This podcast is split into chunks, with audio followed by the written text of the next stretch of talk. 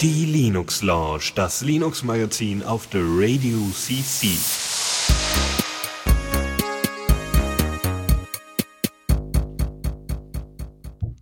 So, und damit herzlich willkommen zur Linux Lounge. Äh, äh, Nummer habe ich vergessen. 196, richtig. Äh, mit dabei der Lukas. Sind die Ports offen? Ja, die Ports sind offen. Du, du hast Ausschlag, also ähm, machst, Äh. produzierst welchen. Das ist sehr schön. Nicht wie letztes Mal, wo man dann irgendwie so nach sechs Minuten hat, wurde mir zugerufen, äh, Lukas höre ich gar nicht. Äh, was? ja, sehr cool. Ja. Jo. Ähm, Ich habe irgendwie nicht viel für die Pre-Show. ja, pff, macht ja nix. Hm. Nö, Wetter ist mittel, die, ganz, die ganzen Pusteblumen blühen draußen. Ja, ansonsten. Hm. Ich freue mich, dass mit, äh, mit, meinem, mit meiner neuen Grafikkarte Multimonitoring besser geht. Es Du hast eine neue Grafikkarte. Ja, schon länger. Ich glaube, Ach das ja. habe ich schon mal erzählt. Ja. Aber Ja, wie, wie hast du jetzt, wieso hast du jetzt deine Monitore irgendwie anders dran oder was? Nö, aber die kommt damit besser klar. Es läuft alles viel flüssiger, wenn der zweite Monitor an ist. Ach so, vorher hat's dann irgendwie Performance gezogen oder wie? Ja, ich kann sogar äh, irgendwie auf einem anderen Monitor irgendwie ein 720p Video anschauen und das äh, weiß nicht was Spiel äh, läuft immer noch flüssig. Bei Full HD wird's eng, aber der Monitor hat eh nicht so eine hohe Auflösung. Das heißt, du spielst irgendwie hardware-hungriges Spiel und guckst währenddessen äh, äh, Full HD Kinofilm, also wenn's ginge. Fast, ja. Wobei man, glaube ich, wenn man da währenddessen ein Spiel spielt, dann würde auch SD-Qualität voll reichen. ja. Ach, hat man ja eh nur im Augenwinkel. Richtig, deswegen. Und der Augenwinkel hat, glaube ich, keine HD-Auflösung. Wer weiß. Vielleicht ja doch. Ja. Nee, cool. Eben, ja, ich habe ja eine Weile meine neue Kamera jetzt. Fiel mir gerade so ein. Ich habe ja jetzt eine, eine Fuji XE2 und bin mehr, wei weiterhin mehr als glücklich mit Darktable, was ich unter Linux verwende, um die äh, Bilder zu entwickeln. Also immer mehr Übung kriege ich damit und äh, extrem cool, auf jeden Fall. Aber haben wir ja schon Schön. öfter vorgestellt, das Ding. Jo, Gab es jetzt irgendwie jedenfalls. Hm? Glaube ich. Ich weiß gar nicht, wann wann hast du die gekauft? die, Ka ja, die Kamera nicht, die habe ich jetzt äh, relativ frisch, die habe ich jetzt irgendwie anderthalb Wochen oder so. Ähm, ist ganz super, weil die hat halt viel größeren Sensor und damit mehr Lichtempfindlichkeit und weniger Rauschen und sowas alles. Also super Sache. Ähm, und Darktable habe ich jetzt hier bei mir gerade in einer 1.6.4er Version. Ich glaube, zu 1.6.0 hatten wir mal drüber gesprochen. Ähm, Mhm.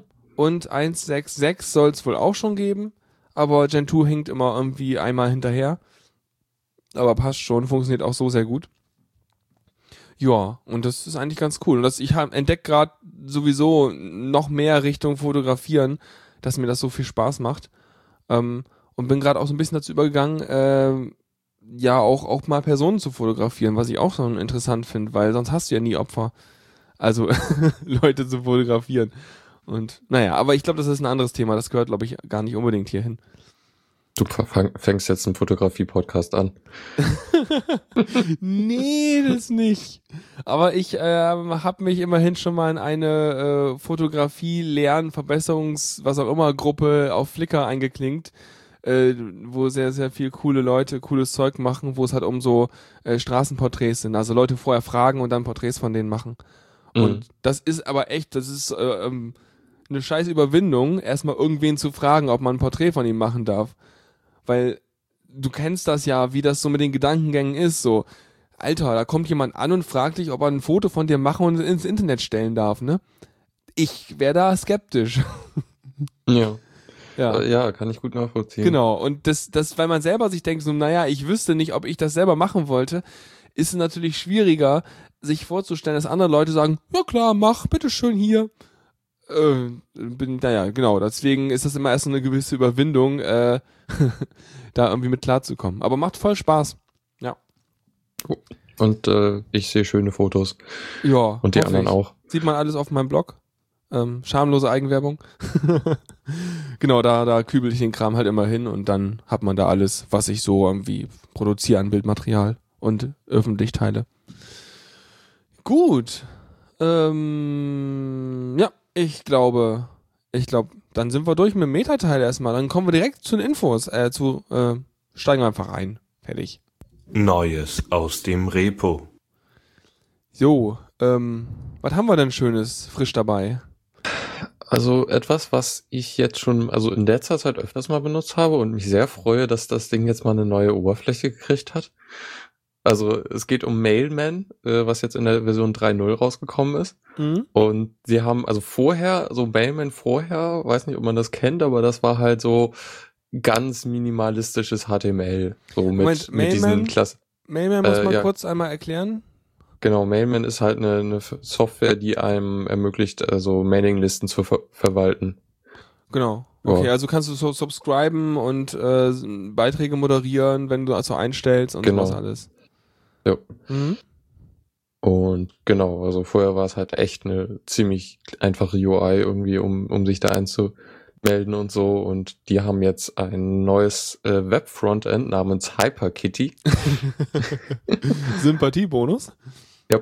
Und sie haben es auf Django basiert. Mhm. Also denke mal auch, sie benutzen da, äh, also es sieht ein bisschen aus wie hier, ähm, wie heißt die UI von Twitter? Ich vergesse es immer. äh, Bootstrap. Bootstrap, ja. Also es ist immer noch sehr simpel, aber sieht wesentlich besser aus. Mhm. Ja, klar. Und ich gerade für solche Web-Applikationen ist sowas wie Bootstrap oder Foundation oder so, die funktionieren dafür ja super, weil das sind ja direkt solche, solche App-Frameworks, die halt Buttons und Styles und Notification-Dinge und so ein Kram mitbringen. Ja, Mhm. genau. Also das heißt, das ist jetzt die Oberfläche für Endbenutzer oder zum Administrieren oder? Das, also das, dieses HyperKitty ist jetzt erstmal für Endbenut äh, Endbenutzer, halt, wo du dich dann so, so, wo du die Mailinglisten siehst und dich dann eintragen kannst und so. Und, und, Ähm. und wo du Archiv lesen kannst oder? Ja, genau. Mhm. Ähm, da wird die jetzt auch, also da ist erstmal eine neue Suche reingekommen, die sehr, also in, halt schön interaktiv und so. Äh, ähm, und äh, du siehst jetzt so einfache Statistiken, äh, wie viel Aktivität auf der Mailingliste ist und Mhm. wann, so in der letzten Zeit. Also so, so ein kleiner Graph und sowas. Ja, genau. Cool. Ja, genau. Und die Admin- Admin-Oberfläche hat auch einen Namen, äh, po Postorius. Okay. Äh, und ja, keine Ahnung. Ähm, basiert jetzt auch auf Django, also sieht auch schicker aus. mhm. Ja. Cool. Ja, und sonst haben sie noch ein paar andere kleinere Sachen gemacht. Sie haben eine, ihre REST-API vereinheitlicht. Äh, eine, eine relationale Datenbank haben sie jetzt. Was hatten sie Äh, vorher, weiß man das? Keine Ahnung, Also irgendwie einfach Config-Files, die sie irgendwie geschrieben Ja. haben. irgendwie sowas halt. Okay. Ja, ähm, und äh, was wohl standardmäßig an war, dass man monatlich erinnert wird, dass man auf der Mailingliste äh, angemeldet ist. Ja, das kenne ich. Ja, und das haben sie jetzt rausgenommen, standardmäßig. Also das heißt, alle installierten Instanzen werden es immer noch so haben, aber alle neuen äh, haben es dann geändert. Genau. Okay, cool. Weil ich kenne das nämlich von diversen, dann weißt du, dann wird dir nicht nur geschickt, dass du noch auf der Mailingliste bist, nein, dir wird auch noch dein Passwort in Klartext mitgeschickt. Mm, Also, dass das, ne, so ungefähr. Übrigens, Oh. du bist auf der Mailingliste mit der E-Mail und dem Passwort. Äh, und das kriegst du jeden Monat in Klartext. Yay. super. Ah, herrlich. Ja. Ja. Nee, aber schön, weil benutze ich ab und zu mal, um da irgendwie äh, moderieren und so. Und also, also zum Beispiel die UI von so hier, diese Be äh, Beiträge wurden jetzt zurückgehalten aus wel- irgendwelchen Gründen und die muss man jetzt moderieren. Das ist total un unklar, was welcher Button macht. Äh, ich ich habe dann, glaube ich, irgendeinen Spam mal versehentlich durchgelassen, weil der, weil's, weil ich auf den Button, falschen Button geklickt habe. Äh, da hoffe ich mir jetzt, dass das doch wesentlich besser ist. Mhm. Ja, Jo, genau. so ähm, dazu. Dann habe ich ein Thema übersehen vorzubereiten, aber das können wir garantiert on the fly machen. Und zwar Oh Adur 4.0. Ähm, Ja. Ja. Adur habe ich schon mal irgendwann ausprobiert, aber damals war es, glaube ich, noch Version 2. Punkt irgendwas oder so. Also ist schon länger her. Mhm. Ähm, und zwar deswegen habe ich damals ausprobiert, weil das halt eben mit äh, Jack zusammenarbeitet. Und äh, Jack einfach das Audio-Routing-Ding auf Linux ist, worüber wir auch gerade unsere Sendung machen und was einfach eine geniale Erfindung ist, weil es halt eben Echtzeit-Audio zwischen Applikationen routet und so weiter. Und Ja. eignet sich natürlich für sowas wie Adur auch ganz gut, weil die halt keine groß, also die brauchen halt ähm, ja keinen großen Mixer irgendwie nochmal extra implementieren, um halt irgendwie Kanäle zusammen, also zu, zu, ja, Inputs und Outputs zu machen, sondern können einfach sozusagen Jack dann mitbenutzen, um irgendwelche Sourcen auf irgendwelche Kanäle zu verteilen und sowas.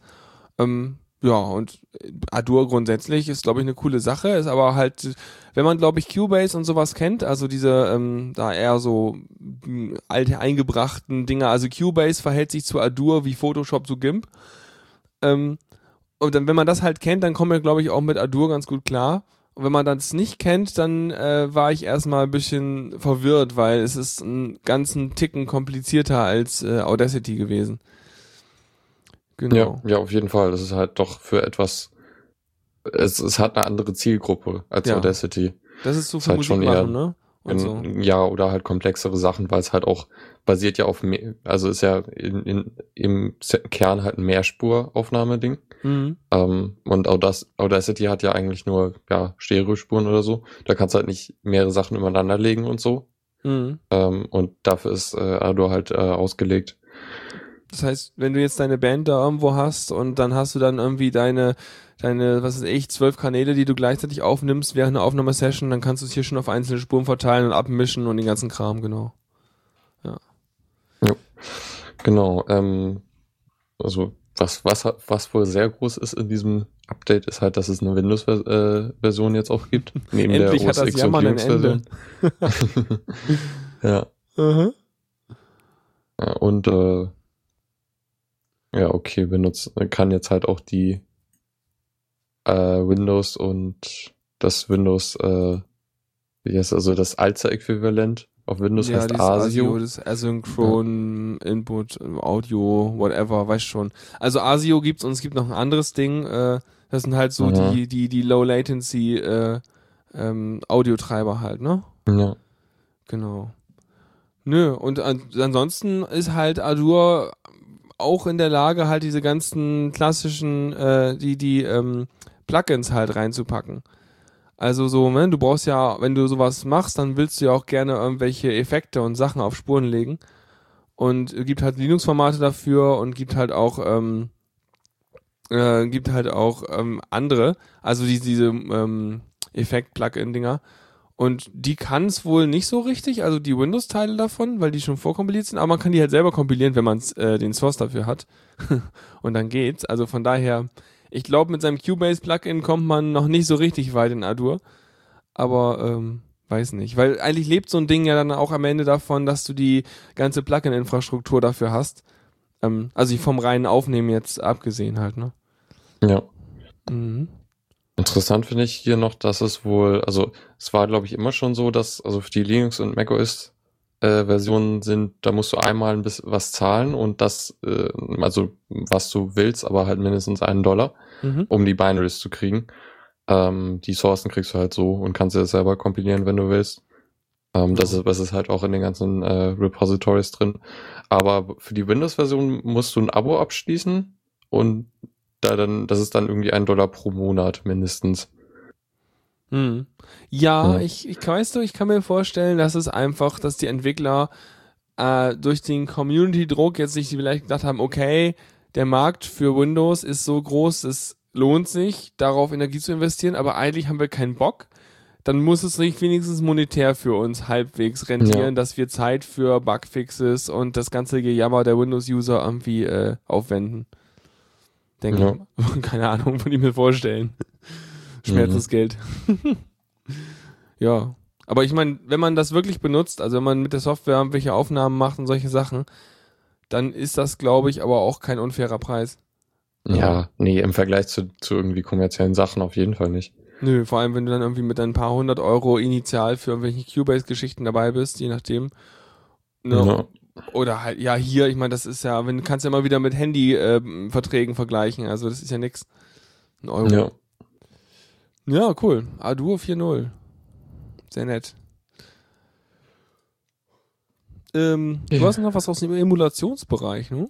Genau, Kuimo äh, Version 2.3 und Kuimo ist, ist, ist, soweit ich weiß, halt ein, ein, ein, etwas, was oben das KVM baut, also das Kernel äh, Virtual Virtual Machine, glaube ich.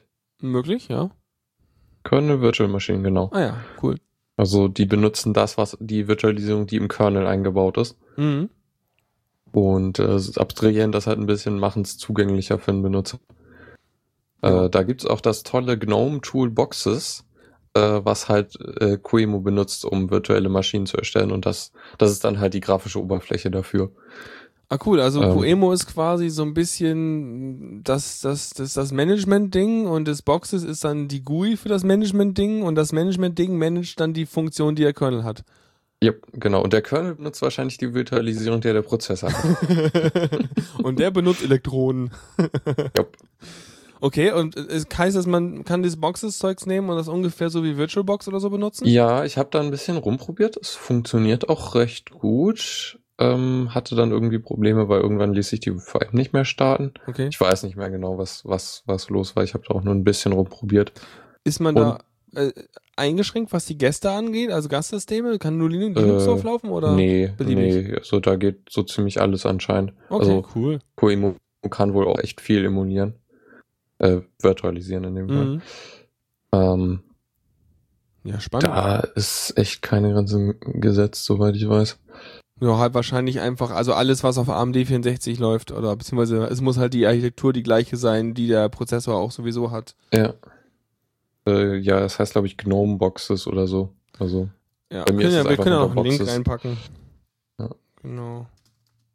ja, ähm, genau. Und äh, Coemo, die neue Version, hat jetzt ein paar, also eher kleinere Neuigkeiten, aber trotzdem ist es ganz interessant. Sie können jetzt auch äh, 32-Bit äh, KVM-Gastsysteme auf 64-Bit ARMs, ARM-Hosts äh, laufen lassen. Okay. Also scheint da schon ein bisschen, äh, also anscheinend geht's auch, ist es auch möglich, auf ARM-Zeug laufen zu lassen, was halt nicht ARM ist. das ist aber spannend. Ja. Okay, weil der, der Instruktionssatz ist ja schon unterschiedlich. Also ich Ja. glaube nicht, also wie gesagt, grobes Unwissen. Ich hätte erstmal nicht gedacht, dass in dem 64-Bit ARM-Chipsatz ein Subset von einem 32-Bit, was weiß ich, ich meine, ist gesagt, Ja. welche, welche Infrastruktur das 32-Bit haben muss, ob es Mm, x86 sein muss oder Da ARM steht so gar muss? nichts. Da, keine Okay. Ahnung, vielleicht geht's auch einfach darum, dass sie 32-Bit auf 64-Bit können. Naja. Okay, weil, weil das, das dürfte also bei zum Beispiel bei AM, AMD 64 ist das klar, weil äh, der AMD 64 äh, Befehlssatz enthält halt ein Sub, das ein Subset davon ist der 32-Bit-Satz, also der Ja. ist ja abwärtskompatibel. Ob es beim 64-Bit ARM, w- vielleicht ist es da auch so, dass sie meinen, sie können 32-Bit ARM-Dinger auf 64-Bit ARMs laufen lassen. Ja, ist nicht deutlich hier Ja, beschrieben. ansonsten äh, muss man es nochmal nachschauen. Aber auf jeden Fall finde ich schon, schon spannend, dass man halt sowas machen kann, weil, ja, dann haben sie halt die entsprechenden Flags eingebaut, um halt den, den, den Kontext des Prozessors immer hin und her zu schalten oder irgendwie sowas. Ja, Keine Ahnung. Ja. Mhm. Genau. Und sonst haben sie noch, äh, können sie jetzt einen neuen Ivy Bridge äh, im, im, virtualisieren? Ich weiß nicht. Oder unterstützen. Das ist auch unklar. Also halt die, die Intel-Prozessorreihe. Mhm. Und äh, sie können jetzt Dateioperationen in einem Windows-Gastsystem machen. Also ich vermute mal mit äh, Dateien übertragen zwischen den beiden, also zwischen dem äh, Host und dem Gastsystem. Mhm. Ja, ist auch gut. genau. Braucht man ja auch, wenn man so normal arbeitet damit, dann ist das schon sinnvoll. Ich meine, wenn man damit nur seine, keine Ahnung, wenn man damit nur irgendwelche äh, äh, Build-Server, äh, VM-Instanzen äh, on Demand hochfährt, dann ist es einem, glaube ich, total egal. Aber wenn man das irgendwie so im Desktop-Einsatz hat, dann ist das schon praktisch. Jo. Genau, dann gibt's noch ein Treiber-Update, gibt einen neuen AMD-Treiber. Ich habe keine Versionsnummer gefunden. also bei mir kommt irgendwie immer, also zumindest bei Nvidia ist es so, dass die Versionsnummer irgendwo, die ist sogar noch höher als bei Chrome. Ja, also 300 Ja, ja, genau. irgendwas ist es jetzt. Ist mir so, irgendwo haben sie einen Punkt vergessen oder sowas. Ähm, und bei AMD weiß ich es gar nicht. Aber ist wohl ähm, eine neue Generation des quelloffenen Treibers. Weil gab es ja Genau. irgendwie den, den binären Treiber und den, war es nicht irgendwie früher Fire irgendwas? F, FLGL oder so ähnlich? Irgendwas gab's Ja. da. Aber ganz. Ja, keine Ahnung. Egal. Ähm, ja, so mehr Informationen, ich meine wahrscheinlich wieder alles besser, ne? Ja, also das Ding ist halt, äh, das hatten wir glaube ich auch besprochen, dass die äh, AMD-Treiber, also dass sie das umstrukturieren mit ihrem proprietären und dem quelloffenen Treiber, so dass der proprietäre jetzt auf dem quelloffenen aufbaut äh, und der, der proprietäre kein Kernel-Modul mehr braucht. Heißt also, äh, der muss sich nicht immer neu kompilieren und so. Äh, Ah, okay. Also das heißt, also, aber kann dann, können dann, dann beide gleich viel oder und das ist nur ein Handling? Ne, ja, naja, also die haben es halt so halt modular gemacht und in dem offenen sind halt so die, äh, der kann halt die offenen Teile, die du da dann andockst, sind ein bisschen, können halt ein bisschen weniger als die proprietären. Okay. Da haben sie dann so ihre, ihre äh, krassen Optimierungen halt nicht mit drin, weil es halt eben irgendwie dann wahrscheinlich dann deren Property ist irgendwie. Ja, oder halt eingekauft oder so. Mhm, ähm, der Nico ergänzt übrigens, was ich vorhin meinte, FL äh, GRX oder so ähnlich hieß das Ding damals. Genau, das war irgendwie so ein anderes Treiberdings und heute würdest du halt einfach mhm. den, heute hast du ja diesen, diesen einfach Radeon Treiber X Server Dings. Naja. Ja. Mhm. Weil ich hatte ganz früher mal der Radeon 7500 Grafikkarte. Ja, ja, das waren noch Zeiten. Und dann habe ich mir irgendwann, als ich dann Linux installiert hatte und immer mit dem Radeon-Zeug rumgekämpft habe zu den Zeiten noch, ja, habe ich irgendwann gedacht, so die nächste Grafikkarte wird Nvidia sein. Und äh, weil das habe ich in allen möglichen Foren gelesen, damals noch, also damals heißt 2006 oder so so, nö, Radeon, das kannst du ja nicht machen unter Linux, wenn du irgendwas mit 3D haben willst, oder Videos, boah, schlimm. Und Nvidia geht alles. Und dann dachte ich so, aha, hm, na, dann muss ich jetzt Nvidia haben. Ja, und dann bin ich dabei geblieben. Wahrscheinlich sieht die Situation ja. heute ganz anders aus, also, ja. Puh, keine Ahnung, also das größte Problem ja mit Nvidia ist halt dieses äh, Optimus-Zeug. Ja. Ähm, wobei sich da wohl auch viel getan hat, aber ich bin da nicht mehr aktiv dran. Okay. Ah, Nico sagt, es ist heute immer noch ähnlich, dass man dann doch lieber eher zu Nvidia tendiert. Ja. Ja, ist ja auch okay. Ich brauche erstmal keine neue Grafikkarte, hab gerade erst. genau, Tuxi meint auch, bis vor ein paar, paar, paar Jahren gab es noch ein Problem mit AMD. Heißt auch nicht, dass es jetzt heute besser ist, aber immerhin.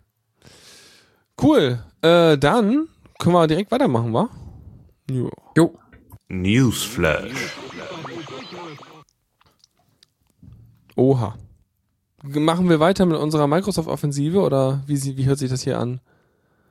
so gut quasi. Oje, oje. Nach .NET jetzt Visual Studio. ja.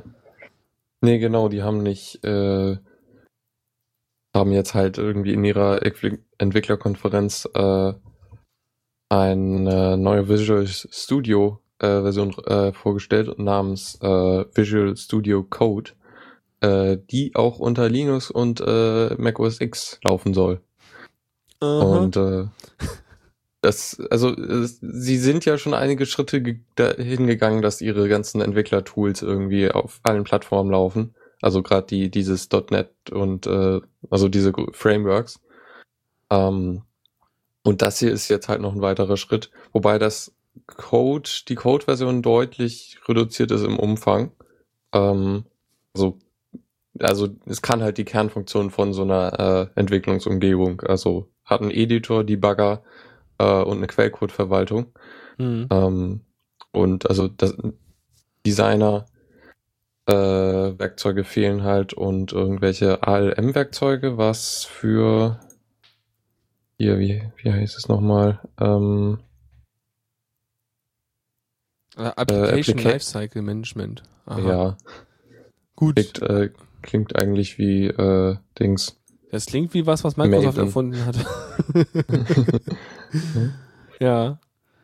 Nee, also, aber ansonsten, wie von, von der Optik her sieht's irgendwie ein bisschen aus wie äh, diese ganzen Editoren, die sich jetzt alle irgendwie ein Chrome nehmen und darin irgendwie äh, mit CSS und JavaScript ein Edit zusammenbauen, also Atom.io und sowas ähm, nur in anders. Nee, ich benutze ja auf der Arbeit ein Visual Studio 13, also das, äh, sag ich mal, aktuellste so, was man so normalerweise benutzt. Und äh, das ist schon ein Klotz, ne? Das kommt so mit irgendwie 9 Gigabyte daher, wenn man es installiert. Und dann hat man da seine Entwicklungsumgebung. Das ist also so nur so eine kleine, also es fühlt sich nur ganz klein bisschen anders, anders an als Eclipse, nur dass es halt irgendwie 20 mal so groß ist. Ähm, ja.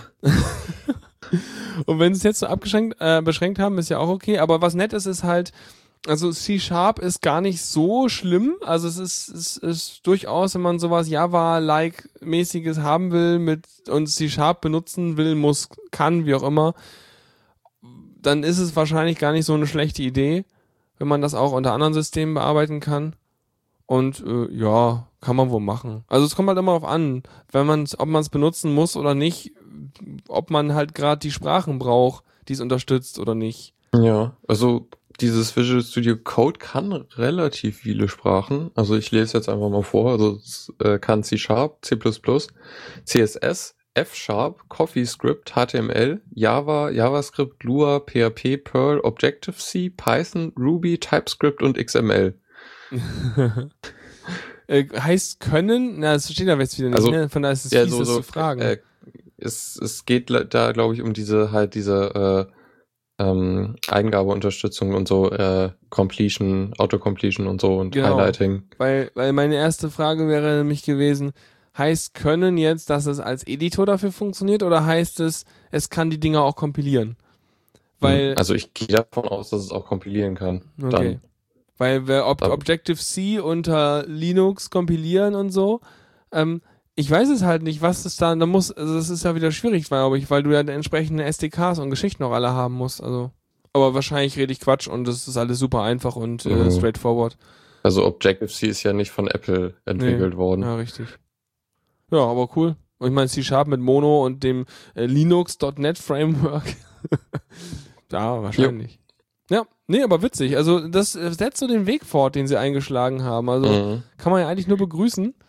Aber ich weiß halt nicht, also das, es macht halt Möglichkeiten offen für Leute, die sonst komplett aus der Windows-Welt kommen, auch ihre Projekte vielleicht fortzuführen auf anderen Systemen, wenn sie schon Ja. ihr, ihr Visual Studio da auch haben oder eine Abart Mhm. davon. Ja, ich denke da an ein gewisses äh, Tool zur Charaktererstellung äh, namens Chama, Ah, das auch richtig. in .NET geschrieben ist und unter Bedingungen halt äh, nur mäßig gut emuliert werden kann mit Wine. Mhm. Äh, da, ja, da, das wäre zum Beispiel was, was dann durchaus mit wesentlich weniger Aufwand portiert werden könnte. Ja, das wäre auf jeden Fall cool. Das ginge natürlich. Ja. Ja, warum nicht? Das ist cool. Mhm. Ähm, warte mal. Ach so, ja, Ja. und Deus wirft ein, dass es halt eben äh, äh, hieße, dass Microsoft jetzt einfach äh, in, im Zugzwang sei ähm, und, und in der Situation der Apple vor zehn Jahren war. Und weil hat Apple damals hat iTunes und Safari äh, auf, auf Windows zum Laufen gebracht. Mittlerweile ja auch irgendwie nur noch iTunes. Safari ist ja wieder weg von Windows. Mhm. Und jetzt macht Microsoft das gleiche mit äh, unser Kram muss auch auf einem anderen System laufen, weil äh, hm, hm, naja, mal sehen. Auf jeden Fall nett. Und Ja, irgendwie unerwartet. Und irgendwie wüsste ich nicht, wofür ich mir das installieren wollte, welche Sprachen ich jetzt unbedingt auf Linux editieren müsste. Naja, zum Beispiel, wenn du halt irgendwie C-Sharp oder also eigentlich damit arbeiten musst für die Arbeit, dann hast du jetzt zumindest die Möglichkeit, den Editor oder das meiste, Ja. was du brauchst, dann unter Das Linux schon. zu benutzen. Das schon. Aber wobei, wenn ich für die Arbeit dafür arbeiten muss, dann habe ich meine äh, 100 Gigabyte VM, in der Windows 8 installiert ist und arbeite damit dann. Mhm. Weil ich halt, weißt du, das Sache ist, du arbeitest damit, aber du arbeitest ja nicht nur mit dem Programm, was du da machst, sondern meistens ist es ja eingebettet in noch ganz viele andere Dinge, die auch auf dem Windows laufen müssen, damit das funktioniert. Und dann reicht so eine, eine Umgebung gar nicht, sondern man braucht den ganzen Rest von dem Windows-Ding auch. Und dann, ah, funktioniert es nicht so richtig. Aber es mag Anwendungsfälle geben, auf jeden Fall. Gut. Ähm, ja. Visual Studio. Nice. Jo. So, äh, kommen wir zu Dingen, die kaputt sind. Ähm, also nein, nicht ganz, aber ähm, ein Virus für Linux-Server gab es jetzt wohl. Und zwar heißt das Ding Mumbleheart. Und da denke ich mir so, Leute, die halt ganz hart am Mumbeln sind. Yeah! Nein, nicht ganz. Ähm, das Ding heißt auf jeden Fall so. Haben sie so genannt. Und äh, es gibt so einen Antivirenhersteller, ESET. Das ist übrigens der, der auch das Antivirenprogramm äh, macht, das bei mir in der Firma installiert war, also in der anderen Firma, wo ich jetzt bin. Und da habe ich direkt mal den Startskript rausgeworfen, weil das mein Rechner so langsam gemacht hat. genau. Weil ich hatte keinen Bock auf ein Antivirus, weil ich dachte so, oh, passiert ja eh nichts. Was das Ding nämlich macht, ist, äh, es äh, übernimmt halt einen Rechner und macht Spam-Mails und solche ganzen Geschichten. Und äh, ESET hat halt irgendwie diverse, also jetzt diverse Anfragen irgendwie innerhalb von sieben Monaten irgendwie 8500 äh, infizierte IP-Adressen gefunden und ähm, hat sich halt innerhalb von sechs Monaten verdoppelt, die Größe des Botnetzes. Und es geht halt vor allem um Linux-Webserver, auf denen die Dinger halt äh, sich äh, einnisten. Und ähm, es wurde technisch irgendwie ganz nett gemacht, so dass du halt äh, ein so, so ein bisschen wie bei diesen Spiele-Demos, ne? Du hast halt einen Packer, äh, der halt in Assembler geschrieben ist und der packt eben äh, Perl-Code ein. Und das ganze Ding ist halt eben halt in Perl geschrieben, kommt als ein ELF-Binary rüber und äh, ja, wird dann da irgendwie, nistet sich ein. Und zwar äh, packt es sich in Cronjob-Einträge. Und denke ich mir auch so, wow, ging nicht innovativer, oder? Okay, das heißt, man Naja. kann ab. Man, hm? Sie benutzen halt die Sachen, die äh, üblicherweise in einem Linux-System benutzt werden Ich für find das super. Sachen. Weil das, sind, das ist, weißt du, das ist so the, the, the Linux Way, ne? Wir haben ein Ja. Tool, das macht genau das, was wir haben wollen, ab und zu aufwachen. Super, wir benutzen jetzt Cron. Perfekt. Genau. Also das heißt, es hat alle 15 Minuten äh, wird ein Cronjob ausgeführt und äh, fragt mal zu Hause an, ob es was tun soll oder nicht oder so. Und das heißt, man kann im Prinzip ja einfach hingehen und mal in die Cronjobs gucken, ob man davon betroffen ist oder nicht. Äh, was auch lustig ist, ist, in der Regel befindet sich die Backdoor im Temp oder im var-Temp-Verzeichnis. Und da dachte ich mir so, äh, äh, lol, das kann mir gar nicht passieren, weil nämlich, äh, ich glaube auch bei Gen 2 standardmäßig schon drin oder so, äh, das Slash-Temp-Verzeichnis mit no-exec gemountet ist, sodass in dem Verzeichnis gar keine Dateien ausgeführt werden können überhaupt. Und äh, das führt schon dazu, dass dieser Virus gar nicht funktioniert. Also wenn ihr, je nachdem wie ihr es konfiguriert habt, ist es halt schlau, das Temp-Verzeichnis halt eben nicht da reinzupacken. Und Deus wirft gerade ein, Perl liegt ja auch woanders. Ja, aber wie gesagt, das Ding führt sich ja direkt aus. Das ist ja in, in ein Binary gepackt und das Binary muss ausgeführt werden, nicht Perl selber. Ähm, genau, und deswegen denke ich mir so, ja, passt schon. Hm. Nee, keine Ahnung, wie es konkret funktioniert. Da kann man sicherlich nochmal den Blogbeitrag äh, lesen. Das passt schon. Ja. Bei mir ist auf jeden Ich- Fall das. Hm? Ich habe ich hab gerade geschaut, bei mir ist es auch mit No-Exit gemountet. Genau. Ja, und von daher ist schon okay. Weil das, das merke ich immer, wenn ich irgendwelche Installer oder irgendwelchen Kram laufen lassen will, dann muss ich halt immer äh, die Dinger, ich kann die halt nicht in, im in Temp ent, entpacken und dann ausführen, sondern ich muss die halt immer in ein anderes Verzeichnis äh, verschieben und dann ausführen. Ähm, deswegen, da erinnere ich mich jedes Mal daran, dass ich das ja mit NoExec gemountet habe. Mhm. Mhm. So, wir bleiben bei kritischen Lücken. Und zwar WordPress. Darüber hatte sich auch Fefe schon beömmelt gehabt. Ähm, darüber habe ich den Bug das erste Mal erfahren. Und zwar hatte WordPress einen Fehler in der Kommentarfunktion. Und das wohl auch schon relativ lange. Äh, und zwar konnte man in der Version 4.2, jetzt mittlerweile ist 4.2.1 draußen, wo das behoben ist, konnte man wohl als Angreifer ähm, einen speziellen Kommentar verfassen, der dann halt abgespeichert wird und der dann natürlich beim nächsten Abruf der Webseite wieder ausgeliefert wird, weil der Kommentar angezeigt wird. Aber dort enthalten sind halt bestimmte Cross-Site-Scripting-Geschichten, die dann dafür sorgen können, dass die Session des, äh, des Admins, der halt dann vielleicht den Kommentar auf der normalen Webseite anguckt, äh, geklaut werden kann. Weil natürlich, wenn, die, wenn der Code aufgerufen wird von dem Admin, dann äh, ist natürlich der Session-Cookie und der ganze Kram mit übermittelt. Und wenn da das Skript läuft, dann kann der ja halt irgendwelche Aufrufe machen und dann halt die Session halt wohin weitergeben und so, ne? Und ähm, da dachte ich so, oje, oje, oje, aber ähm, ist halt eigentlich ganz, ganz gut, so wie ich unsere WordPress-Instanzen konfiguriert habe. Weil immer wenn ein Kommentar kommt, kriege ich eine Mail, wenn es kein Spam ist. Und ich lese halt immer erst die Mails und dann gehe ich irgendwo auf eine Webseite rauf womit ich halt schon, wenn da irgendwelcher komischer äh, Cross-Site-Script-Code in, initiiert wurde, hätte ich halt schon gesehen, dass da Code drin ist und dieser Bug halt hat nicht das Admin-Panel betroffen, sondern nur, wenn man als eingeloggter Admin ganz normal auf der Webseite gesurft hat, dann wäre das Ding halt äh, scharf gewesen. Okay. Also Gut. von daher halb so wild. Aber trotzdem krasses Ding und äh, klar, es passiert halt am WordPress halt auch oft. Und ich meine, WordPress ist halt auch weit verbreitet, von daher sind die Augen darauf natürlich nochmal mehr, ein bisschen mehr gerichtet. weil Fefes Kommentar gleich war, pff, lol, wer benutzt noch WordPress? Ähm, ja, viele. genau. Ähm, noch irgendwas? Genau, es gab noch einen zweiten Bug, der auch mal mit behoben wurde, der so ähnlich war. Ähm, ja. Genau, das dazu. Dann haben wir noch viel mehr Bugs. Wir machen gleich, gleich Ja. einfach weiter. Diesmal im WLAN-Standard. Jo. Ähm, und zwar, ähm, kennt ihr das manchmal vielleicht, dieses WPA-Supplicant?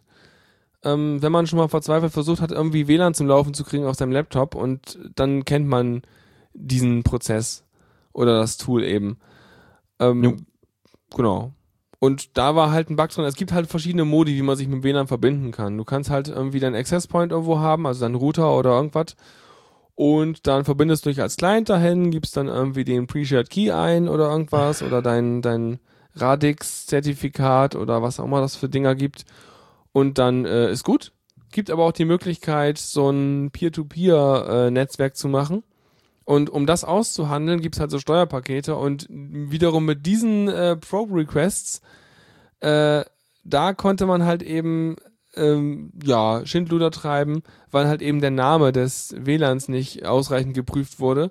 Und wenn man halt dann wieder mal so einen String hat, wie so eine SSID, und das klingt jetzt wie so ein Bilderbuchangriff, ja. Und wenn man die dann halt irgendwie lustig formatiert oder zu lang macht oder irgendwelche solche Sachen, dann kann halt ein Speicherüberlauf passieren und dann kann man da wieder Code reinwerfen. Yay. Juhu. Ach, Wahnsinn. Erinnert mich irgendwie an dies, an das äh, Supermarktkassen-Hacken mit zu langen Strichcodes. War auf irgendeinem ganz, ganz frühen Kongress, glaube ich, auch mal irgendwie äh, ein Beispiel. Ja. Schön. Nee, genau, ungefähr so. Und Ja. das. Nee, Sorry. nee, mach weiter. Nee, ungefähr. Und äh, das Ding ist, ähm, die Version, die halt, äh, es gibt halt ein Patch dafür, aber man muss halt dann entsprechend das Ding neu kompilieren und ähm, weiß halt noch nicht, also ich habe jetzt noch nicht genau rausbekommen, ob das schon in den ganzen Linux-Distributionen alles äh, verteilt wurde. Ähm, weiß halt nicht. Man kann halt irgendwie auch stattdessen in der WP, WPK, äh, WPA Supplicant Conf Datei ähm, die äh, Peer-to-Peer unterstrich disabled auf 1 setzen, um einfach dieses Feature in dem Tool auszuschalten, wenn man es sowieso nicht braucht, damit einfach der Code gar nicht ausgeführt wird. Mhm. So als Quick Fix. Ja. Du wolltest noch was sagen? Ich wollte erstmal gucken, wie, welche Version ist jetzt eigentlich sicher? Also, wenn man es einfach über einen Paketmanager updatet, dann sollte es ja gehen, oder? Ja, ich hoffe Ich- halt, dass die es schon haben. Also ähm, verwundbar ist 1.0 bis 2.4. Ah, interessant. Ich habe hier, hier Version 2, 1 Doppelpunkt 2.3. Ich weiß nicht, was die 1 vorher soll. Mm, Naja, ich denke mal dann 2.3. Das ist äh, ein bisschen doof. Also ich habe es bei mir nicht installiert, aber bei mir wäre die, im Gen 2 die Available Version 2.4-R1. Klingt mir Ja. auch noch verwundbar. aber ich hätte das Use Flag Peer-to-Peer. Das könnte ich einfach rausnehmen, dann würde das nicht so entsprechend kompilieren wahrscheinlich. Ja, wofür wird das nochmal gebraucht? Das? Äh, wenn du halt ähm, so eine Art, ja, so ein bisschen so äh, direkt von einem Gerät zum anderen. Also. ähm, Also im Grunde, äh, na, ja, wenn, dein, direkt, wenn, dein, wenn dein Handy einen Access Point aufmacht, ja. dann ist, dann ist das wie gehabt mit Access Point. Also das funktioniert weiterhin. Mhm. Aber das hier ist halt so eine Art Mesh Networking Modus, der Ah, Okay. irgendwie kann. Jedenfalls habe ich das so verstanden. Ja. Genau, Okay, und äh, Neti schmeißt gerade rein, sehr, sehr hilfreich. Bei Debian ist es standardmäßig aus und bei Ubuntu dann auch. Dankeschön. Von daher alle wieder aufatmen. Äh, ja, und vermutlich haben sie den Patch dann auch schon eingebaut und auch schon vielleicht in die anderen alten Versionen äh, reingespielt. Das kann ja gut sein. Ich meine, wenn bei mir das Ding 2.4-R1 heißt, kann es halt auch heißen, dass äh, das halt schon eine überarbeitete erste Version davon ist oder sowas. Jo, Okay. macht's bei mir. Nee, oh wait. Hm? Ich bin ja auf dem PC ohne WLAN. ja, Das genau, ist ich hier auch. Deswegen, ich bin voll sicher. ja, bis ich aufs, Net, äh, aufs Notebook wechsel. Ja. Ähm, Aber eine Sache, hm? äh, die hier jetzt natürlich etwas kritisch ist, das wird ja nicht nur unter Linux benutzt, beziehungsweise es gibt noch ein gewisses Mhm. Anderes Linux, äh, was halt recht verbreitet ist. und viel mit Ja, WLAN zu tun hat. Genau, Android. Ähm, und da hast du mal wieder das Problem, dass viele Geräte keine Updates kriegen. Auf jeden Fall. Und äh, da hast du auch das Problem, dass du nicht einfach die Config-Datei editieren kannst und das Feature ausschalten kannst. Ja. Das kommt noch hinzu, außer du hast dein Ding geroutet. Yay. Ja, Schnüff. Ja, und dann ist nur noch ein Thema, das ist eher lustig. so, was machst denn du so mit deinem Traktor, ne? Da, also da fährt gerade ein Traktor äh, vor meinem, äh, also naja, nicht in meinem Sichtfeld, aber auf dem Feld vor meinem Fenster rum. Aber Okay. ja, Krass, hat er hat er auch Die- GPS und WLAN und so? keine Ahnung. Es gibt ja so Hightech-Traktoren mittlerweile, die dann halt, wo du halt irgendwie einstellst, wie du dein, wie dein Feld so ist. Und dann ähm, brauchst du noch drin sitzen, keine Ahnung, kannst Facebook surfen und das Ding fährt dann da lang und mäht dir dein Feld weg. Also, die sind mittlerweile so automatisiert, das ist halt total krass. Und äh, da steckt halt so viel Computerkram drin, ähm, dass es auch schon, sag ich mal, eine, äh, wir reparieren unsere Traktoren, beziehungsweise wir modden die, äh, die, die Software, die auf unseren Traktoren läuft, äh, Community gibt. So ein bisschen wie mit den Router-Geschichten, dass du da jetzt plötzlich DDWRT oder OpenWRT raufspielst, machen die halt entsprechend Anpassungen für ihre, ihre Traktor-Software. Und ähm, das ist jetzt wohl so ein Hersteller, John Deere, ist wohl wahrscheinlich eher, wohl, nee, gar nicht, das ist sogar in Stuttgart gewesen hier, das Bild. Okay. Ähm, ja, und der vertreibt wohl auch solche Hightech-Traktoren und äh, die sind jetzt, äh, machen so den typischen Move, den man so macht, wenn man merkt, oh Gott, Leute fangen an, äh, auf unsere Geräte plötzlich andere Software aufzuspielen oder äh, unsere Software aus den Geräten rauszuholen, um die halt irgendwie zu modifizieren. Und äh, ja, machen erstmal hier so einen auf, äh, ähm, äh, bringen das vor Gericht, von wegen, ihr dürft das nicht und so. Hm. Von wegen um, um, Umgehen dieser Trusted Plattform-Module und Computerprogramme und solche Sachen. Ähm, das ist mal wieder so, ich meine, wenn ich ein, also das ist ja die alte Geschichte, ne? Wenn ich jetzt irgendwie einen Traktor kaufe, dann habe ich ein Gerät. Und damit gehe ich davon aus, dass ich nicht nur das Gerät habe, sondern auch, dass die Software da drauf ist, die ich mitgekauft habe. Aber man kauft halt nur eine Lizenz davon und mietet quasi sozusagen die Software. Ja. Es ist halt wieder die Frage, darfst du dann irgendwie da, das, was du halt ha- lokal hast, äh, irgendwie modifizieren oder erweitern oder komplett ersetzen? Ja. Ich weiß jetzt nicht, ob, ob, wo, worum es denen jetzt äh, genau geht. Ich vermute mal jegliche Art von Veränderung. Also das geht wohl so, äh, es gibt wohl zum Beispiel Sachen, dass sie, ähm, ich, also ein klassischer Anwendungsfall, wo dann solche äh, Hersteller immer sehr empfindlich reagieren, habe ich zum Beispiel bei mir zu Hause hier. Ich habe hier ein äh, Kabelmodem von Kabel, KabelBW und ähm, die haben halt die Macht, das Ding zu konfigurieren und dem Ding zu sagen, äh, welche Features es hat und welche Features es nicht hat. Ich kann da nichts dran einstellen. Was halt auch bedeutet, dass ich an dem Ding aktuell kein WLAN habe, weil die es nicht gebacken kriegen, das WLAN anzustellen. Hätte ich jetzt Zugriff auf das. Gerät komplett, dann könnte ich einfach das Flag setzen und so. Und genauso geht es sicherlich denen mit ihren Traktoren auch, dass sie vielleicht irgendein Feature da nicht drin haben, weil das irgendwie Traktormodell eine Nummer höher oder so ist, die das kann. Und das können die wahrscheinlich per Software-Update freischalten, was dann wahrscheinlich auch nochmal einiges an Kohle kosten wird. Und dann gehst du natürlich hin und moddest dir das Ding selber. Also, ich denke mal so das, sowas in der Richtung. Hm, ja. Genau, und, und Äh, ja, das heißt, du hast eigentlich sozusagen mit diesen Traktoren das gleiche Ding wie mit Handy-Jailbreaks, dass du im Prinzip halt äh, volle Kontrolle über dein Gerät möchtest, aber es von Haus aus gar nicht hast. ja. Das äh, ist echt eine, naja, so, so, so eine äh, rechtliche Problematik, die, die, die halt äh, jetzt und wahrscheinlich auch in Zukunft echt wichtig sein wird. Hm. Ähm, ja, ähm, da so rechtlich ist, äh, fand ich das noch interessant. Das ist ja, also zumindest in Deutschland ist das nicht strafbar auf jeden Fall. Mhm. Aber die Frage ist, ob du damit deine, weiß was ich, äh, Garantie oder so äh, ver, verletzt oder so oder verwirkst.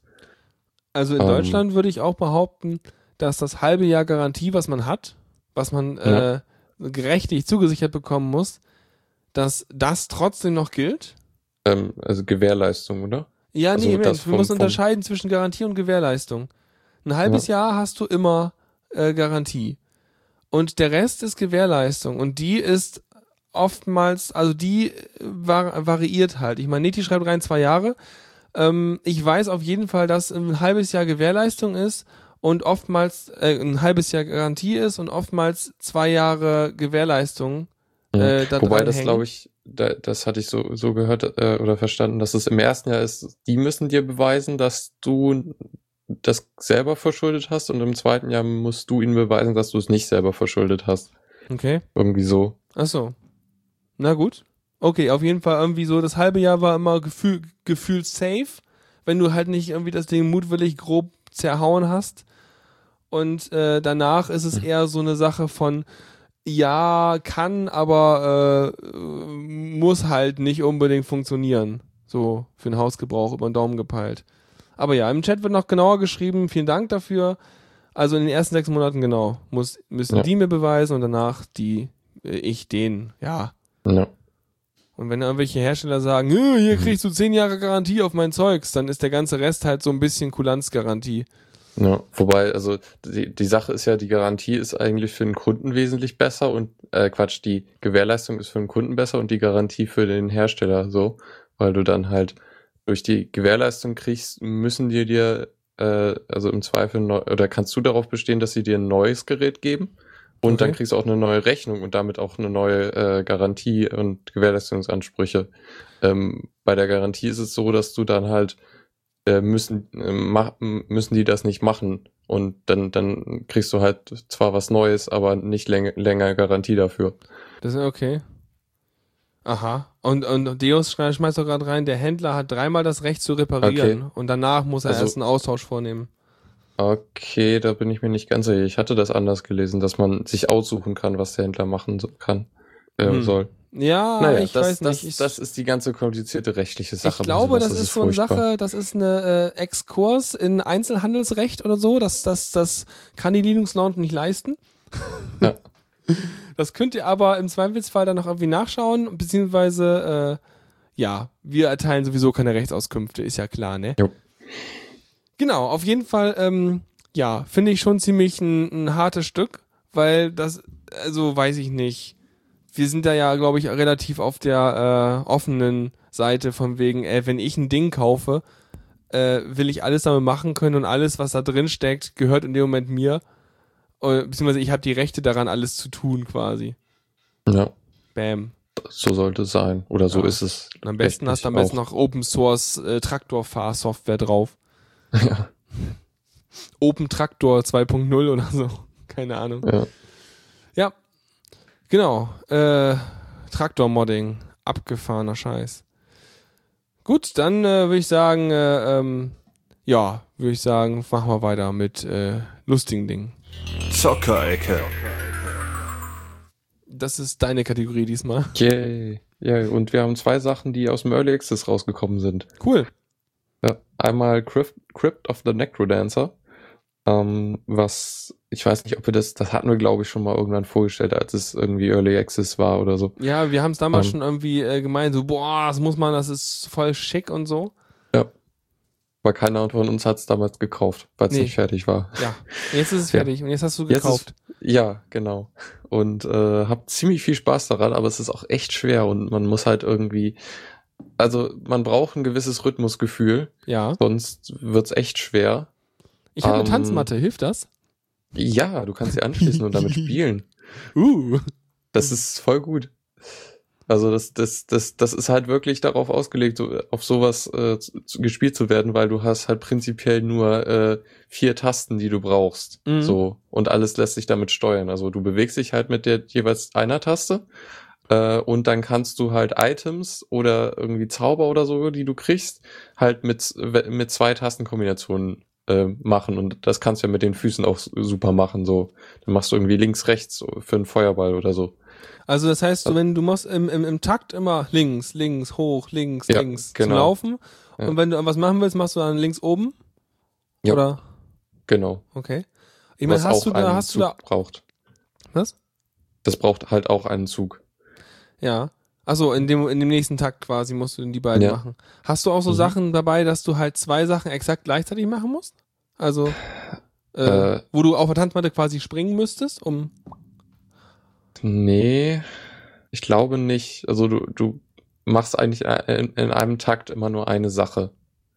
Okay, Aber ja gut, das wahrscheinlich kann Wechseln man zum nächsten ist vielleicht eventuell schwer, wenn du irgendwie gleichzeitig oder wenn du in ich glaube, also so, du willst erst hoch äh, links rechts äh, machen und dann hoch runter zusammen, dann dann müsstest du springen, ja. Okay. Weil ich habe nur gerade an meine Nachbar, an meine äh, Mitbewohner gedacht, weil äh, wenn ich das spiele mit der Tanzmatte, dann ähm, äh, aber wobei die bohren hier auch den ganzen Tag irgendwie in die Wände, also so viel schlimmer Ja. kann es nicht sein. Ja, also also das ich würde sagen, das passiert relativ selten. so. Also ich äh, ich kenne mich nicht damit aus, wie man jetzt irgendwie, also wenn du, die meiste Zeit musst du halt immer eine Richtungstaste drücken und wie man sich dann so hin, hinstellt, dass man das möglichst gut machen kann. Ja, Äh, findet man raus. Ja, aber klingt gut. genau. Also also das Spiel haben wir schon mal besprochen gehabt, aber habe ich ja schon gerade, ich glaube, es wird klar, oder was man tun muss. Man hat irgendwie so- Äh. so einen Dungeon und läuft da irgendwie durch zur Musik. Ja, genau. Ist halt so, so, ich will schon sagen, Schachbrettartig aufgebaut. Das, Mhm. das kommt davon, dass der, dass es halt so ein Tanz, also Dancefloor-Boden ist, der, wo halt die, jedes Viereck einmal äh, äh, abwechselnd leuchtet und nicht leuchtet. Mhm. Und dann hat man ein, schön, ein schönes Schachbrettmuster. Cool. Wobei das auch noch Gegner. passiert. Wie, Äh, genau, ja. Du, die Gegner bewegen sich auch im Takt, aber meistens langsamer als du. Also zum Beispiel irgendwie, es gibt so Skelette, die bewegen sich, also in einem, bei einem Takt bleiben sie stehen und beim nächsten äh, bewegen sie sich einmal so, also da, dann, dann ja, schwingen sie die Hüfte, glaube ich. Äh, und im nächsten bewegen sie sich dann aufs Okay. nächste Feld in Das heißt, deine du- Richtung. du kannst sogar dann vorbeilaufen, wenn du es richtig timest. Ja, aber du willst sie ja eigentlich töten für Gold. Und wie tötet man die? Mit so einem Feuerball Ähm, oder sowas? Ja, naja, beziehungsweise du hast eher Nahkampfwaffen. Also, Mit denen machst du meist, die meiste Zeit und dann, äh, genau, also mit dem ein, einfachen Digger äh, musst du halt in die, also wenn du auf einem Feld bist und im nächsten Feld ist ein Gegner, dann drückst du einmal die Richtungstaste, wo der Gegner ist und dann machst du dem so und so viel Schaden. okay. Und, und wann, und wann, wann stirbst du? Naja, wenn du halt, also zum Beispiel das Skelett, wenn du zu, wenn du auf dem Feld bist, wo sich das Skelett hinbewegen will, äh, in dem in dem ja, falschen Takt und es sich dorthin bewegt, wenn du noch da bist, dann äh, kriegst du Schaden. Ach so. Okay, also wenn, wenn es sich zu mir bewegt und äh, dann, dann, dann macht, dann greift es quasi an und wenn ich mich zu ihm bewegen würde, dann greife ich es an. Ja, Okay. Cool. genau. Und äh, es, du hast dann irgendwie, also Waffen können auch andere Reichweite, also äh, Waffen unterscheiden sich dadurch, wie viel Schaden sie machen und wie viel, also welche Felder sie treffen. Also irgendwie das Breitschwert trifft die drei Felder vor dir. Heißt also, du musst nicht, also du kannst über Eck halt quasi schlagen. Äh, genau, eine Peitsche ist, äh, funktioniert ähnlich, dass du halt irgendwie die drei oder, ja, ich glaube auch drei Felder vor dir triffst. Aber irgendwie die Peitsche trifft nicht alles, sondern nur einen Gegner und das Schwert trifft alle drei, drei Felder gleichzeitig. Und- Ähm, wie, Ja. du, du startest irgendwie ein Level und dann kriegst du Gegenstände und behältst die oder ist das immer Ja, ist das genau, so eine also- Art äh, Roguelike oder? ja, es ist auf jeden Fall ein Roguelike. Ähm, also es gibt auch ein Video, was man sich anschauen sollte. Zum Launch haben sie eine Mini-Doku gedreht, wo sie halt so erzählen, wie, wie sie das entwickelt haben und so. Und da sagen sie halt auch so, das ist im Grunde eine Kombination von Spelunky und einem klassischen Rogue-like, Okay. wo du halt, äh, wo es halt äh, zugbasiert ist. So, Spelunky, Roguelike und äh, Stepmania. ja, Mhm. Genau. Ähm, sonst, ja, also ich find's echt cool. Also so, so dieses, dieses rhythmusbasierte Spiele hatte ich bis jetzt nicht so viel gespielt, aber weil ich, weil ich Dungeon, äh, also Roguelikes sehr mag und so, finde ich das echt gut und das funktioniert eigentlich auch recht gut. Mhm. Also, wenn's halt, wenn der Takt gleich bleibt, dann geht's ganz gut. Äh, es gibt dann nur so einen Boss, der, der hat acht Takte und dann macht er Pause. So. und da reinzukommen ist so, also, das ist halt so, das mit dem im Takt bleiben schaffst du halt intuitiv, aber aus diesem Takt rausgehen und kurz pausieren, das, da, das muss, muss ich jedenfalls aktuell noch bewusst machen. So, Mhm. das, das ist halt ein bisschen doof. Krass. Ja. Äh, Klingt auf jeden Fall spannend. ja. Muss ich mir vielleicht doch noch kaufen. Mal Jo, gucken. ich, ich empfehle es auf jeden Fall. Ja, sehr cool. Und du Ja. hast noch eins, äh, ein Spiel, was auch du vor allem gespielt hast und ich nicht. Ja, nee, äh, zum Crypt of the Necrodancer so. wollte ich noch sagen, das ist leider, also ich spiele das mit dem Xbox-Controller. Das Tolle daran ist, dass man äh, die Tasten auch äh, also umbelegen kann. Also diese Tastenkombination irgendwie drücke zwei Richtungstasten, kann man sich auf eine andere Taste legen. Ja, Auf dem Controller ist das natürlich sinnvoll, Ich weil das- da kannst du ich, ich, ich äh, hab's das von bei Stepmania genauso, weil, weil du kannst halt auf dem äh, Pfeilkreuz kannst du halt nicht gegenüberliegende Tasten gleichzeitig drücken. Achso, aus okay. physikalischen Gründen. Ah, Und deswegen Ja. habe ich mir genau das gleiche Kreuz quasi von den Tastenbelegungen nochmal auf die äh, ähm, Aktionstasten gelegt, also äh, Pfeil und so weiter. ja. Und habe dann halt mit linken und rechten Daumen jeweils als quasi einen Fuß gespielt. ja, das ist, ja, genau. Also im Grunde so mache ich sowas auch. Mhm. Äh, und leider funktioniert der Xbox-Controller noch nicht so gut unter Linux. Also ich habe da einen Bug-Tracker von denen gefunden, da steht das auch schon drin seit mehreren Monaten, aber als Low Priority. Ja, Schnüff. Ja, Also spielst du mit der Tastatur aktuell. ja, Na gut. Ja. das geht auch. Da kann man sogar gegenüberliegende Tasten treffen. Sehr praktisch. Ja, weiß nicht. Ich würde es wahrscheinlich mit der Tanzmatte oder aber mit meinem äh, mit meinem PlayStation 2 Controller über einen Adapter äh, spielen. Wobei ich den Adapter auch noch nie unter Linux zum Laufen bekommen habe. Aber das ist, glaube ich, ein standardmäßiges äh, äh, HID-Gerät. Also eigentlich müsste Ja. das locker Also- laufen. Ja, also der Xbox-Controller hat ja auch im Kernel direkt Treiber dafür. Also, ja. Das Problem ist nur, dass der irgendwie ein bisschen Sachen komisch macht und dann nicht so funktioniert wie unter Windows anscheinend und immer, also du musst halt immer das bewusst für Linux nochmal anpassen. Okay. Und das funktioniert, also bei vielen Spielen ist das einfach, haben die daran nicht gedacht, so. Das ist echt Mhm. schade. ja, wenn das jetzt Open Source wäre, dann könnte man ja einen Patch einreichen, ne? Ja. Es gibt halt, es gibt halt irgendwie dann auch so, äh, wie heißt es nochmal, Xbo Xbox DRV, was halt ein, an- ein zusätzlicher Treiber ist, den man halt selber startet dann. Mhm. Der, wo du dann halt auch nochmal freier konfigurieren kannst, was welche Taste macht. Und damit kommst du dann meistens klar, so. Wobei das mit dem Konfigurieren von diesem Tool auch echt schwer ist, so finde ich. Okay. Ja. Ja. Naja, das findet ihr dann ja jeweils noch raus. Oder vielleicht kommt er ja einfach mal, vielleicht kann man ja auch einfach unter dem Bug nochmal drunter posten, äh, ich habe das Problem auch und ich will auch und äh, mi, mi, mi, nörgel, nörgel. Keine Ahnung, Ja. ob das hilft. Vielleicht, ich weiß es Ja. nicht. Na gut. Jo, nächstes Spiel, was ich auch sehr, also jetzt wieder ge- angefangen habe und eigentlich echt viel Spaß dran habe, aber es ist auch echt schwer. Ja. Äh, Kerbal Space Program äh, ist ja auch in der Version 1.0 erschienen. Ähm, und äh, da ähm, ja, das, also das ist halt noch kurz zusammenfasst, halt auch so Weltraum, also äh, wie heißt es, Weltraumprogrammsimulation. Also Ja, du- du- du st- hast- startest, ja, Genau. Startest halt Raketen, äh, um halt irgendwie dein Ziel ist es halt vom Planeten abzuheben und alles Mögliche im Weltraum zu machen irgendwie. Ja, Vielleicht Tor schreibt, ein Orbit. Tor schreibt's ganz gut. Weltraumbaukasten. genau. Ja, ja. Wobei du baust ja nicht mit dem Weltraum, äh, Weltraum Sachen, sondern äh, ganz klein so ein bisschen und dann fliegst du durch den Weltraum. Naja. Ähm, äh, genau, äh, du Raumfahrt halt. Genau, du baust willst eine halt Rakete mit das- verschiedenen Stufen und sowas und vor allem das Schöne ist, die Komplexität ist auch entsprechend so, dass du wirklich so fanmäßig teilweise Missionen nachspielen kannst und sowas alles. Und Ja. äh, das ist irgendwie schon Also- ganz witzig. Also du kannst halt, also, also du kannst halt immer überlegen, so will ich den Astronaut jetzt zurückholen auf meinen Planeten, was auch den Vorteil hat, also so du kriegst halt Wissen, Wissenschaftspunkte für gewisse Sachen oder äh, wenn du Sachen untersuchst und äh, wenn du in der Regel kriegst du mehr Punkte, wenn du wenn du das Gerät zurück zum zum Heimatplaneten bringst, Ja. als wenn du es nur überträgst. Ist aber auch schwieriger. Ähm, und von daher ist es halt immer so eine Herausforderung, das Ding nochmal rückflugfähig zu machen, so. Also noch genug Mhm. Treibstoff zu haben, um irgendwie den Orbit zum Beispiel ein, einstürzen zu lassen. Ja. Also, das ist schon echt spaßig, aber auch echt schwer. Und man muss sich halt echt auch mit der Physik und so und wie, wie funktioniert überhaupt dieses, also was benutzt man, um, um irgendwie zu anderen Planeten zu kommen und so. Ich glaube, Das, das, ist, ist, schon spannend.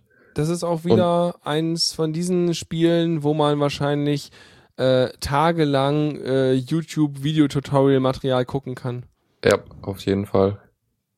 Aber ich glaube, das ist auch, wieder was, wo man auch gerne sowas guckt, weil äh, Leute halt auch wirklich gut so einen Kram erklären und vor allem Mhm. das allermeiste von dem, was du da drin hast, ist ja nicht mal hanebüchene Spiellogik, sondern das ist einfach Physik, die auch so äh, in, in so 90 Prozent benutzt wird, um richtige Raketen irgendwo hochzuschießen. Ja. Hm.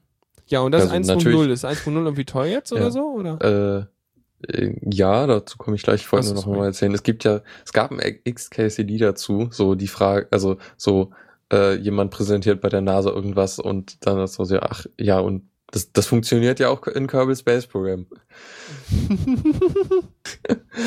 ja, also das ist eine gute Simulation, aber ich glaube, so für echte Raumfahrt ist das noch nicht ganz Ja, ausreichend. klar, sie abstrahieren müssen. Ich meine, wir Ja. haben ja nicht irgendwie so so äh, die gleiche Rechenpower irgendwie, die die bei der Simulation ihrer Trajektorien Ja. da haben.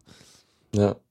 Oh, da, da, da, da, äh, hier, es gab ja letztens das CE zu Raum, Raum, äh, also so Planetarien und da kam ja auch die Idee auf Kerbal Space Program einfach im Planetarium zu spielen. Ja, klar.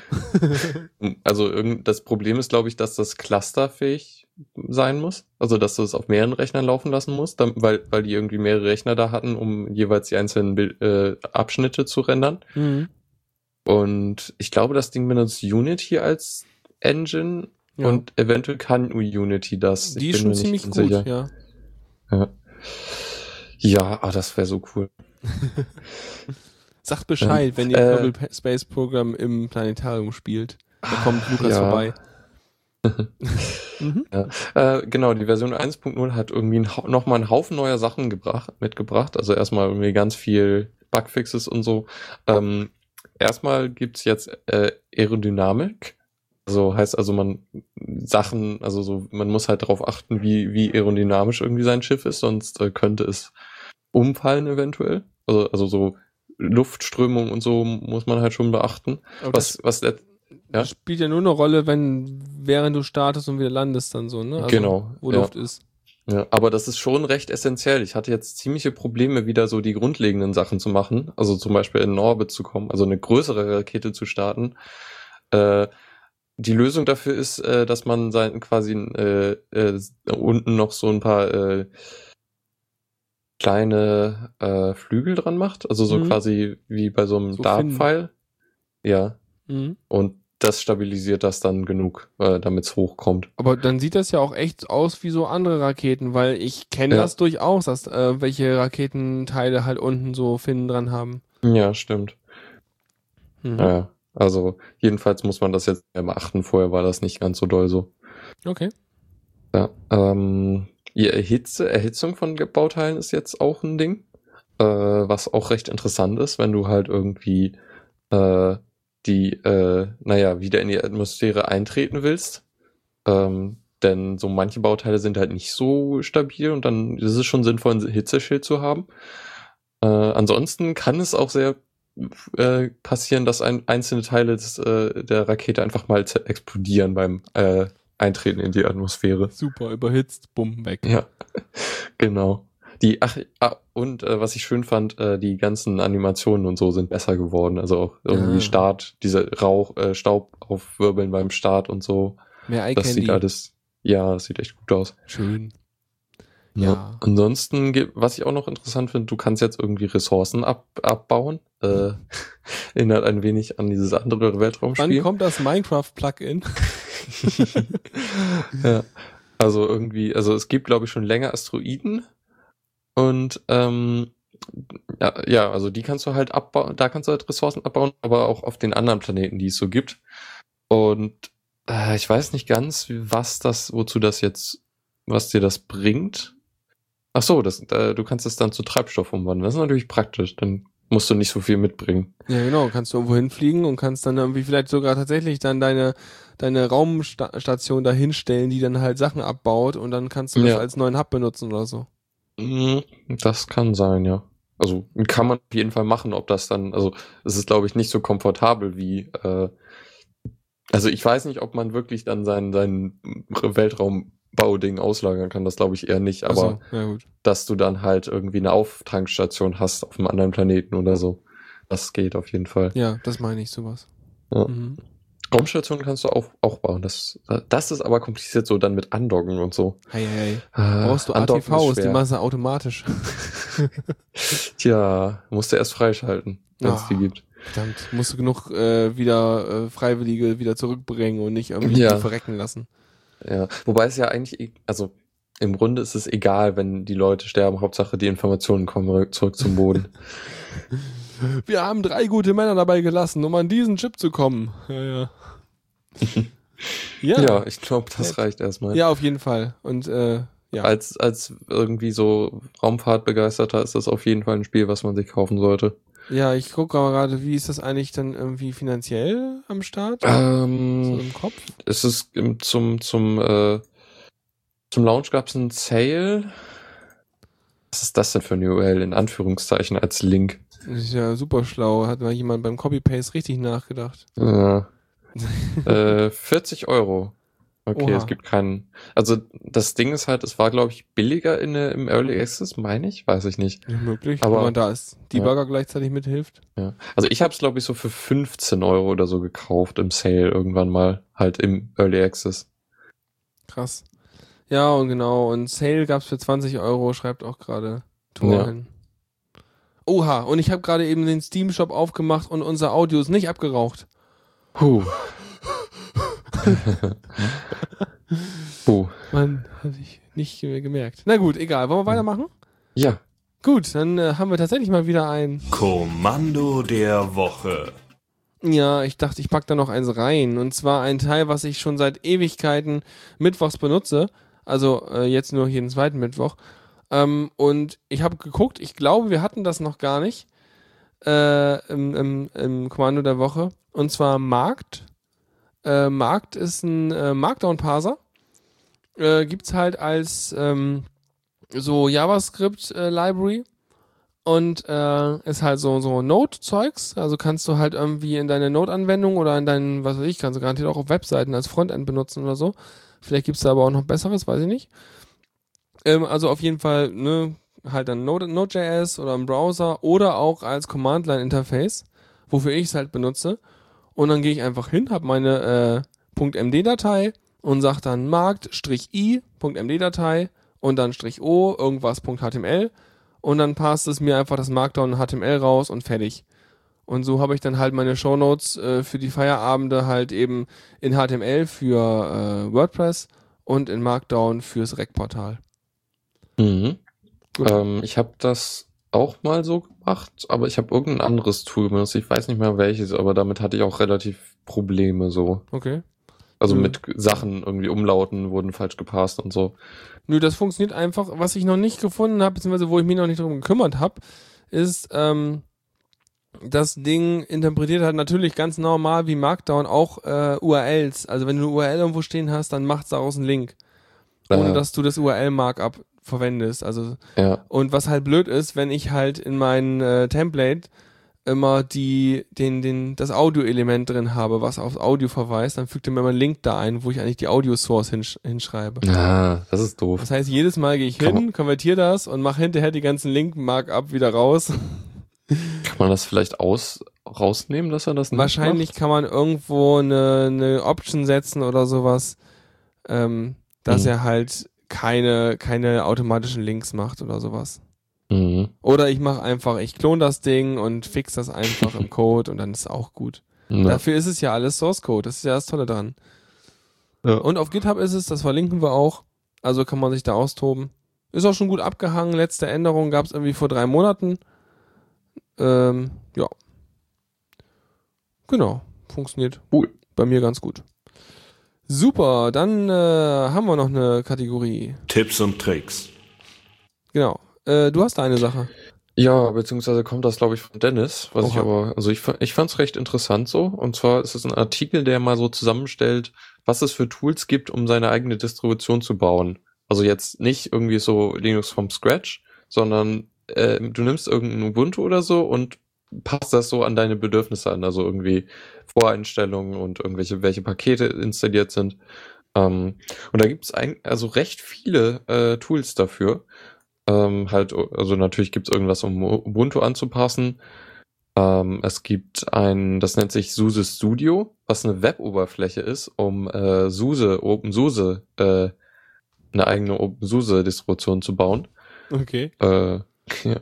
Und am Das- Ende kriegst das- du dann kriegst du ein ZIP-Archiv mit dem ISO oder was zum Download oder wie? ja, ja, kriegst einfach dein ISO zum Download. Verrückt. Okay. Ja. Äh, was gibt's noch? Fedora, für Fedora gibt's was. Es gibt einen Installer, der für ein, wo man dann für ein Raspberry Pi Sachen machen kann. Ich weiß, er konnte nicht rausfinden, was das jetzt genau ist, aber vermutlich Debian-Basis oder Mhm. so. Ähm, der heißt Noobs, der Installer. Super. New Out of the Box Software. Okay. Ja, es gibt, ja genau, und das letzte ist, äh, man kann sich halt auch sein Arch Linux selber vor, vorbereiten. Ja, ich überlege mir gerade, wann man das eigentlich braucht oder wann man das möchte. Und ich glaube, was halt praktisch ist, wenn du halt sozusagen äh, den Linux-Support oder sowas bei dir in der größeren Firma machst, dann willst du vielleicht deine eigene Distro machen, die du halt schon auf euer Firmennetzwerk angepasst hast oder sowas. Hm, Weiß ich nicht, könnte ich mir vorstellen. Aber ansonsten, weiß ich nicht. Warum will man sowas machen? Ähm, naja, wenn man immer das gleiche installieren will. Hm, aber das macht man noch einmal und dann läuft's, ne? Also genau, wenn man es immer wieder installieren Ja. will, deswegen meine ich ja, macht man die Ja. Distro für sowas halt. Ja, ja, genau, das auf jeden Fall.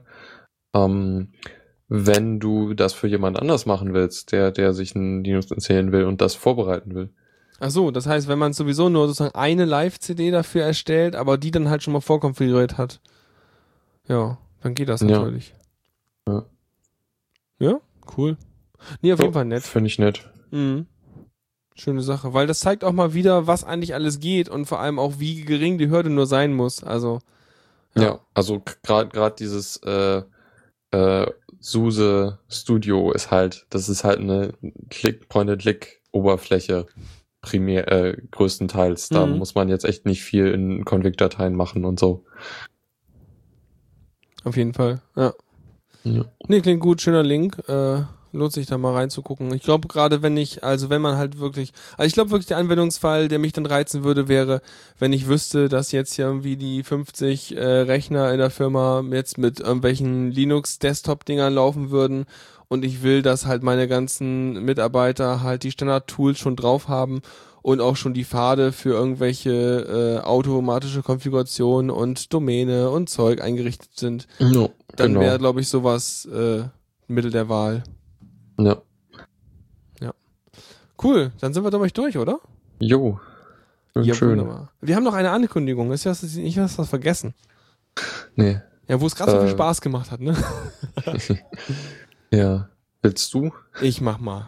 Äh, und zwar ähm, haben wir in letzter Zeit, also gerade letztes Mal und so, rausgefunden, dass die Themenlage, ich meine, heute war es gerade ganz gut, aber dass halt die Themenlage meistens zu dünn ist, um halt eine wöchentliche Sendung zu machen von der Linux Launch. Und deswegen, äh, Hm. und weil meine Motivation ein bisschen gedämpft ist, was die Sendung angeht, ähm, haben wir halt entschlossen, ich habe auf jeden Fall gesagt, dass ich da jetzt ein bisschen aussteige und dementsprechend wird die Linux Launch dann alle zwei Wochen stattfinden. Standardmäßig mit Dennis und Philipp.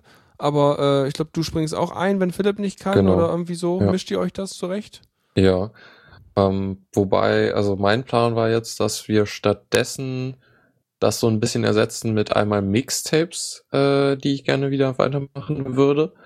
Und das wollten wir versuchen, die, die Power Go etwas regelmäßiger ma machen, so grob einmal im Monat. Mhm. Ähm, so dass wir dieses äh, zwei Wochen Programm halt in etwa ersetzen. Genau, aber Ähm. mit Sachen, wo ich halt so, dass das, das intrinsische Interesse meinerseits eher da ist. Ja, genau. Also wobei, also wir, wir haben ja, glaube ich, auch so ein bisschen andere Interessen als äh, Dennis und Philipp. So, also ich rede jetzt ungern über Sachen, die mich nicht so sehr interessieren. Richtig. Von daher, Genauso Das- sieht's mir auch. ja, Und wenn ich dann halt genau. sehe, oh, neues Release von Software XY, dann denke ich mir so, ja, hat Features, benutze ich nicht. Und dann will Ja. ich halt nicht so lieblos das abfrühstücken und das tut mir dann mal ein bisschen leid um die Software und deswegen lasse ich das an der Stelle lieber ganz, weil der Mehrwert ist sonst Ja. auch gering. Ja. Ja, soweit der Plan. Das wird sich zumindest bei mir jetzt ein bisschen ziehen, äh, weil ich irgendwie jetzt erstmal eine Pause machen muss. Mhm. Äh, deshalb mal schauen, irgendwann komme ich wieder und hoffentlich gibt es dann wieder Mixtapes und Powergurke. Yeah, auf jeden Fall. Da bleiben wir dran, also wir sind nicht weg. Das heißt nur, dass die Linux Learn Launch in dieser Konstellation, wie wir jetzt gerade sind, äh, erstmal äh, nicht mehr da ist. Aber die anderen beiden machen auf jeden Fall ja weiter. Und äh, ab und zu hört man uns wieder und mich beim Feierabend und wenn du dann wieder am Start bist bei den Mixtapes, wenn die wieder stattfinden sollen und bei der Ja. nächsten Powergurke natürlich. Jo, Cool. Dann äh, vielen Dank, war wieder schön. Und äh, an euch da draußen, danke fürs Zuhören und äh, so weiter. Ne? bis, bis, bis irgendwann. Klar. Bis demnächst. Oder so. Tschüss. Tschüss. Vielen Dank fürs Zuhören. Die Shownotes findet ihr auf theradio.cc zusammen mit dem Mitschnitt und dem RSS-Feed der Sendung.